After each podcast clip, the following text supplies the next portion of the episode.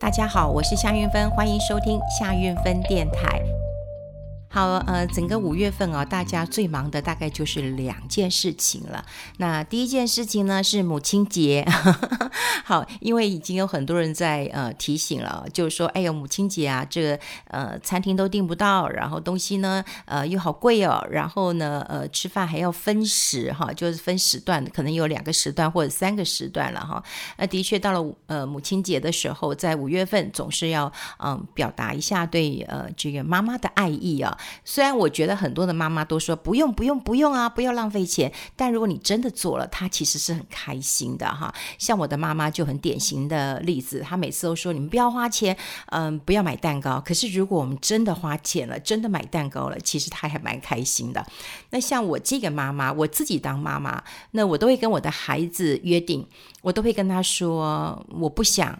一年只过一次母亲节，我说我是一个贪心的妈妈，我希望天天都是母亲节，所以我也跟他约定说，哎，你不一定要在五月份请我吃饭，因为说实在的，整个五月份他也会很忙，呃，他有呃。他有奶奶，他有外婆，还有干妈哈，所以他也很累的哈。那每次要找餐厅，他的确是很累，所以通常我会觉得我是被忽略的，要不然就是跟婆婆在一起，要不然就跟妈妈在一起，反正我就是附带在其中，就被大家祝福，然后这个母亲节就过完了。我觉得从以前到现在，我都是。顺便的，好，就这样带过去的。所以，嗯，等到我的孩子开始工作的时候，我就跟他讲，就说我希望天天是母亲节，所以我也可以跟他约六月份吃饭，呃，或者是七月份吃饭，我也不一定要在呃母亲节这一天吃饭，但我都要求跟他要有一天是我们单独一起吃饭的时间。好，这是呃五月份很重要的一件事情，就是呃母亲节。另外一件重要的事情就是报税了哈。那报税，我想呃今年其实有一些。新的啊、这个方式，那我稍微整理一下，其实报税并不难，因为呃，我觉得呃，就台湾我们的国税局真的做得非常的好哈，现在也帮你试算的很完整的哈，你可以方案一、方案二，你怎么选都可以选到这个嗯好适合你的哈最省钱的一个方式。那可是因为到了五月份，也不得不跟大家来提醒一下，因为我觉得嗯缴税当然就是我们呃应尽的义务嘛哈，那但是有一些眉眉角角，你可能忽略了哈。那我就会帮大家来呃提醒一下，好，来提醒一下，特别是今年，我想从。也不是今年，从去年到今年，其实有很多股市小白啊，就是所谓的小白，就是刚呃这个入市场的呃投资人，不管你的年纪，只要你是呃新入场新投资人，大家都叫小白。那么如果你是呃年轻人，你又是小白，那你在报税的时候，你可能会觉得很焦虑，说，哎，我到底哪一种方式最适合你啊？呃，我也帮大家找出来最适合的一个。呃，方式了哈，像我的小孩，他其实也在投资，所以我也有跟他讨论过哈。好，那呃，母亲节呃之后，那我想报税，这是五月份当中呢很重要的一件事情。那五月的报税月哈，最大的亮点，今年最大的亮点呢是可以开放民众，就是一般人都可以用手机来报税。那其实这个呃方式我觉得蛮简单的。现在我看到那个呃财政部哈，那个他们有一个三分钟的短片宣传，哎，我觉得做得还不错啊、还不错，蛮清楚呃，容易了解的。只不过手机报税大概是一般年轻人会这样做，但有一些限制你可能不知道的哈，就是一定要你自己的手机。如果说你今天是企业门号，你今天是爸爸办给你的，你是预付卡的，这些你都不能办。那另外呢，就是如果你要报税的时候，你要把 WiFi 关掉，你用 4G 或者是 5G 的网络。还有呢，就是呃，他帮你都编辑好了，你不能编辑。我们在电脑上面可以编辑，可是如果你用手机报税是不能编辑的哈。那另外缴税的一个方式哈，它就只能用呃这个信用卡，像你晶片卡、行动支付、分期啊、现金都不行。好，都不行，所以这些要跟大家来做一个提醒。那另外就是一般人哈，因为一般人今年大概报税会很有感，我们的基本生活费的标准调升是有调高的哈，从十七万五调高到十八万二。那么财政部之前有预估啊，说今年有二十七万户，那么会因为这个基本的生活费调高，那么成为减税哈，会减税的。好，那呃，但这个其实是小事了哈，就是生基本生活费这个标准调升，这是小事。今天要特别的呃，跟大家来聊一聊，就从去年开始，那么台股非常的热，所以有很多的股市小白。或者你是存股族，好，你存了好的股票，你要留下来。那不管你是小白，你是存股族，你要怎么申报？好，这个呃有一些基本的概念。那待会我也会试算，在网络上哈，在网络上，呃，网络上有一些新闻啊，当然就是标题要耸动了哈，因为呃我自己嗯也有做呃网络的节目，我后来发现到，嗯，真的是呃标题要很耸动哈，你才会吸引你进来。但我希望不用耸动哈，就是很平实的啊，不然你会觉得说啊，那好像骗你。可是就是。标题很耸动，那我自己也点进去看了哈。可是我希望在我的节目当中，我希望比较呃平时的跟大家来谈一谈，哈，不管是观念或者是一些事情。好，赶快跟大家讲一下，就是从去年开始，我觉得小白变多了，存股族也变多了，那到底要怎么报税？我们先来讲一下，从二零一八年开始哈，我们存股族如果要申报个人综合所得税的时候，你大概有两个方式，一个就是合并申报。另外，股利分开计税，你两个可以选择一个。那什么叫合并计税？合并就是你的股利所得跟你的综合所得税都是一起计税的。好，两个一起并在一起，因为你也是股利所得，你的这个所得税也是一起的。但是呢，但是呢，你还可以得到八点五 percent 的可抵减税额。好，可抵减税额。好。那分开计税呢，就是鼓励所得跟综合所得是分开。我们刚讲是合并，那这个是分开，但是它就没有鼓励的抵减税了，一律一律采用二十八 percent，二十八趴的二十八 percent 的税率。好，那光。听我这样讲，大家是不是有基本概念了？如果你的税率是三十趴、四十趴以上，你干脆用二十八 percent 嘛。那谁会呢？大股东可以，大股东你就要用分开计税，你就用二十八 percent，通通就是二十八 percent 的。所以你是高所得的，你是存股的，好，你就所得你很高的，好，你是大股东，你又存股的，你就用这个二十八的，好，二十八 percent 的。那另外你就。你就分开吧，好，你就分开吧，好，这个是呃跟大家来呃聊一聊，这个是很简单的一个方式。那我希望举一个例子啦，哈，我希望举一个例子。那这个例子呢，我们就来算一下，好，来算一下，就是在呃这个我看媒体上有一个说是一个小资女，好，她存股六百万免缴税，她是四万哦。月收入四万的小资女啊，我看到这标题，我就讲，就想说，哎呦，拜托，你一个月赚四万，那你一年赚多少钱？那你会存股存到六百万？那你是怎样？你是千金大小姐吗？好，还是你就是你爸爸很有钱了？所以我稍微改一下，我稍微改一下哈，就是说，他如果存股有三百万，好，我觉得是比较合理的哈，就是比较合理的。那我们就算说哦，三百万。那如果说五趴的话，哈，五趴的话，那股息收入大概呃十五万，好，对不对？三百万嘛，哈，十五万，五趴嘛，五三十五万。那薪资呢？哈，一个月四万嘛，哈，四万。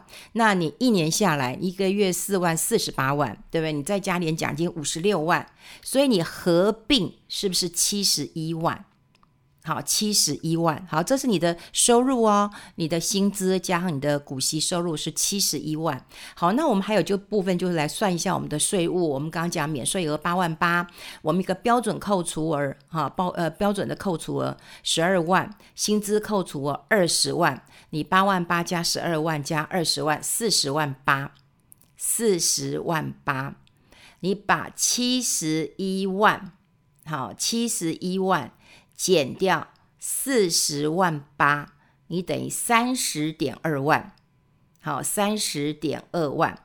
好，三十点二万，你要乘以你的税率，税率就是五趴。好，我们刚刚讲过了，你的股利跟盈余可以抵减税额，记不记得八这个八点五 percent？好，八点 per 八点五 percent。你如果记在一起，你就一起计价的时候。你是八点五 percent，你还可以退八点五，所以你看看哈，你的十五万股息收入三百万，你的股息收入十五万，你还可以乘以八点五趴，这退回来给你的，所以是十二点十二万，呃，一十二万。一万两千七百五十，我算错了，一万两千七百五十，数学要好一点，十五万乘以八点五趴，好，一万两千七百五十。好，那我们刚刚讲过了，你的应缴税额是七十一万，那么你减掉你的这个税务，呃，试算是呃四十点八万，是三十点二万，然后三十点万，你的税率可能是五趴而已啊，你的缴税在五趴而已，你还要减掉。一万两千七百五十块钱，所以你只要缴两千三百五十元。好，那一般如果你是小资族，你你如果每个月公司没有给你预扣的话。好，那你大概就缴这个钱。那如果说公司有帮你预扣的话，搞不好你还可以再再拿再拿钱回来，你会退税的哈。我们现在看到小资族大概呃所得税大概五趴、十二趴、二十趴，那以他的这个薪资的一个结构，大概就五趴左右了。所以算一算，是不是干脆他就合并计价就好了？就是合并来计税，应该说是合并计税。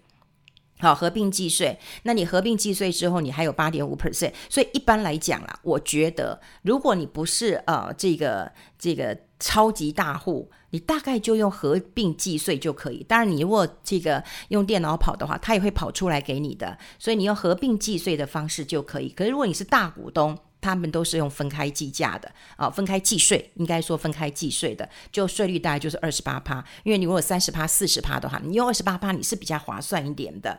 好，那这就是特别要跟小资族来讲，如果你有存股，你今年有投资，你有一些股息的一个收入的话，那你记得。还是要用这样子的一个合并计价，因为合并计税的方式，它还有八点五 percent 的可抵减的税额，对你来讲是有利的。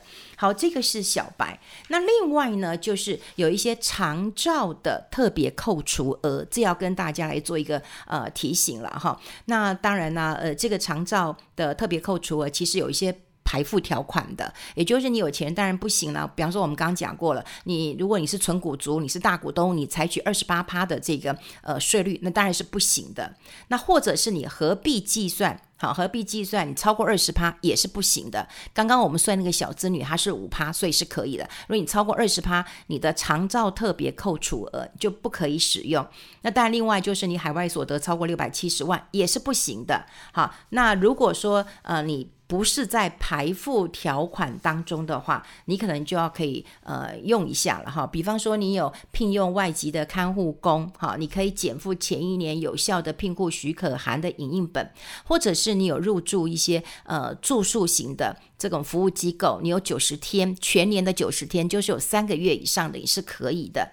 那另外就是你有使用长照给付或者是支付服务的使用的，因为长照失能其实有第二级到第八级。哈，如果你减负前一年度，我是还没有用过了，我没有，呃，我我妈妈虽然前阵子受伤，我还没有用过，不过我记我我都在了解当中了哈。就是说，如果我需要的时候，我觉得我可以跟大家来做一个分享，因为我现在也很想把这些资源告诉大家。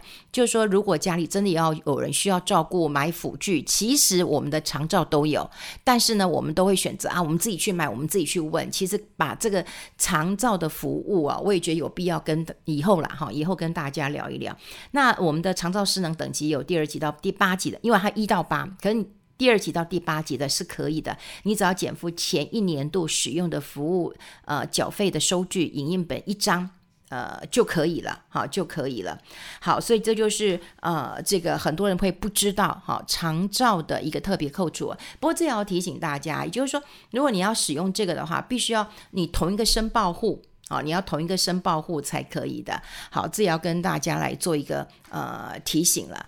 好，这就是在呃报税的时候，请大家要稍微呃留意一下。那么在今年有一个基本生活费的标准调升，你只要基本的一个概念呃就好了。就是你的免税基本生活费哈会比较高一点，那你这样对你的呃报税是有利的。啊，另外如果你是股市小白的话，那么记得我们刚刚讲过一件呃一件事情啊，就是我们试算的结果，你应该是合并一起来申报，对你来讲是比较有利的。除非你是大股东，你。但就是分呃分开的来计税啊，另外就是有一个长长照的这个呃扣除额，那你要记得要减负一些文件，然后你来申报来扣呃来扣除，这样子如果家里有这个长照需求的，他的缴税的负担就会比较下降一点。我想这也是很重要的资讯，在这边先给大家来做一个呃。提醒了哈，那当然呢，你可以多看一些这个呃媒体的一个报道啦。只是媒体的报道，它的那个标题都会弄得很很很耸动，你就会觉得很很不可思议。所以我就稍微改一下这个呃媒体的一个方式，那么让大家更清楚的知道要怎么样来呃报税了哈。好，希望今天呃这样子跟大家讲，我我我如果可以的话，我就把它写下来，让大家更清楚的呃知道了哈。那我想，如果大家不不是那么清楚，多听多听几次。应该也可以了。好，今天跟大家分享在这边了，我们下次再见喽，拜拜。